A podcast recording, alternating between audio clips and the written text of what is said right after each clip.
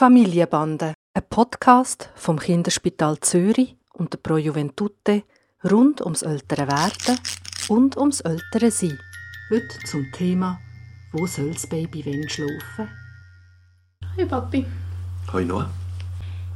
Eine Frage, die ich mir gestellt habe, noch, vor, noch bevor das der Tani überhaupt geboren ist und eigentlich immer wieder, ist die, wo er schlafen soll und wenn er wo schlafen soll.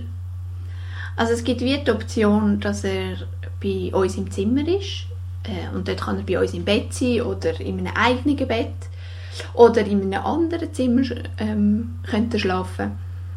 Und ich habe wie nicht gewusst, auf was ich mich einstellen soll und wenn ich es wie ändern soll.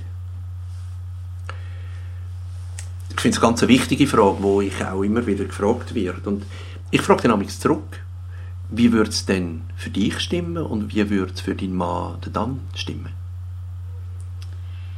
Ich finde es noch schwierig zu sagen, weil ähm, ich glaube, ganz am Anfang ist es gut, wenn man das Baby näher hat und kann schauen, ob es nicht schnauft. So ein die Ängste, die wahrscheinlich viele Eltern am Anfang haben.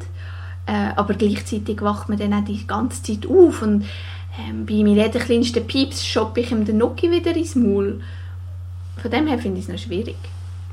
Also wenn du das Beispiel bringst, Noah, dann muss ich dir sagen, Babys schlafen ganz unruhig und sie machen Atemaussetzer, die völlig normal sind, wo wenige Sekunden lang sein können und wenige Sekunden ist mega lang.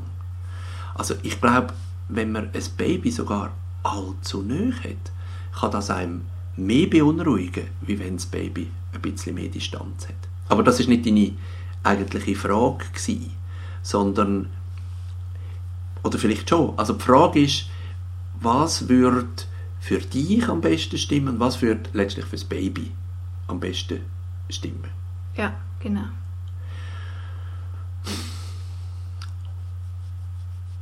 Also man muss wahrscheinlich davon ausgehen, dass bis vor, ich weiß auch nicht, 100, 150 Jahren alle Familien miteinander in einem Zimmer geschlafen haben. Und heute gibt es Studien und das sind mit, die sind vor allem auch mit der neuen Erkenntnis zum plötzlichen Kindstod verbunden, wo sagen, man soll Babys in den ersten drei Monaten nicht im Bett haben, also nicht im älteren Bett mitschlafen. Und das, glaube ich, gilt als Goldstandard. Man kann lange darüber reden, was denn der Grund ist davon, warum man das nicht so macht. Aber nachher, glaube ich, wenn man ein Bett hat, wo man die, die paar Regeln, die es gibt, befolgt, also es muss eine harte Matratze sein, das Zimmer darf nicht überwärmt sein, es sollte etwa 18 Grad sein, man muss genug Platz haben dafür, dann glaube ich, kann man es wirklich so machen, wie es für das Mami und den Papi stimmt. Gibt es denn ähm, ein Zeitpunkt, wo ich ein, kann in ein anderes, in ein eigenes Zimmer tun, ohne dass er sich dort äh, einsam verlassen fühlt? Wie kommst du darauf, dass er sich könnte einsam und verlassen fühlen?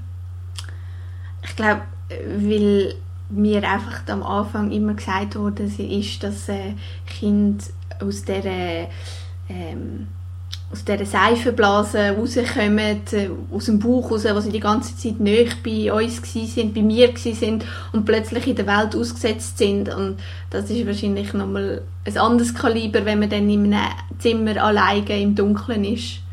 Oder ist das einfach nur in meinem Kopf? Also auch das finde ich ganz eine wichtige Frage und eine von meinen ganz grossen Erkenntnisse aus diesen 20 Jahren, wo ich jetzt Kinderarzt bin, ist, wie unglaublich unterschiedlich Kinder sind. Und ich glaube, probier es aus, oder? Unter Umständen wirst du sehr überrascht, dass der Tani sich sehr wohl fühlt in einem Zimmer, wo er seine Ruhe hat, wo es dunkel ist, von mir aus wie Mami-Bauch innen und wo, wo das überhaupt nicht der Vorstellung von, ich könnte Angst haben, dass ich allein fühle, entspricht. Und wenn er sich würde fühlen dann würde er sich mitteilen? Dann würde er sich melden. Und ich glaube, das ist ganz wichtig, dass man das Setting so macht, dass man ein Baby hört. Ob jetzt das mit der offenen Türen ist oder mit einem gut funktionierenden Babyphone oder die Eltern, die halt ähm, das lieber haben, dass sie ein Baby in einem eigenen Bettchen neben sich haben. Das, das ist für mich auch alles gut und okay und machbar. Aber ich glaube, man muss es hören, man muss nicht den ersten Pip hören. Ich finde es auch eine Kompetenz vom Kind, sich selber wieder zu beruhigen übrigens. Also ich glaube gar nicht, dass man in jedem, jedem äh, ersten Pip gerade stramm stehen muss. Das glaube ich überhaupt nicht. Aber dass er dann, wenn das Kind sich nicht mehr selber beruhigen kann, dass man ihm da hilft. Ich glaube, das wäre für mich der Goldstandard. Also mit anderen Worten, ich mache das oder wir machen das als Eltern, was für uns stimmt und wenn es nicht gut wäre für den Tani, dann würden wir das schnell herausfinden.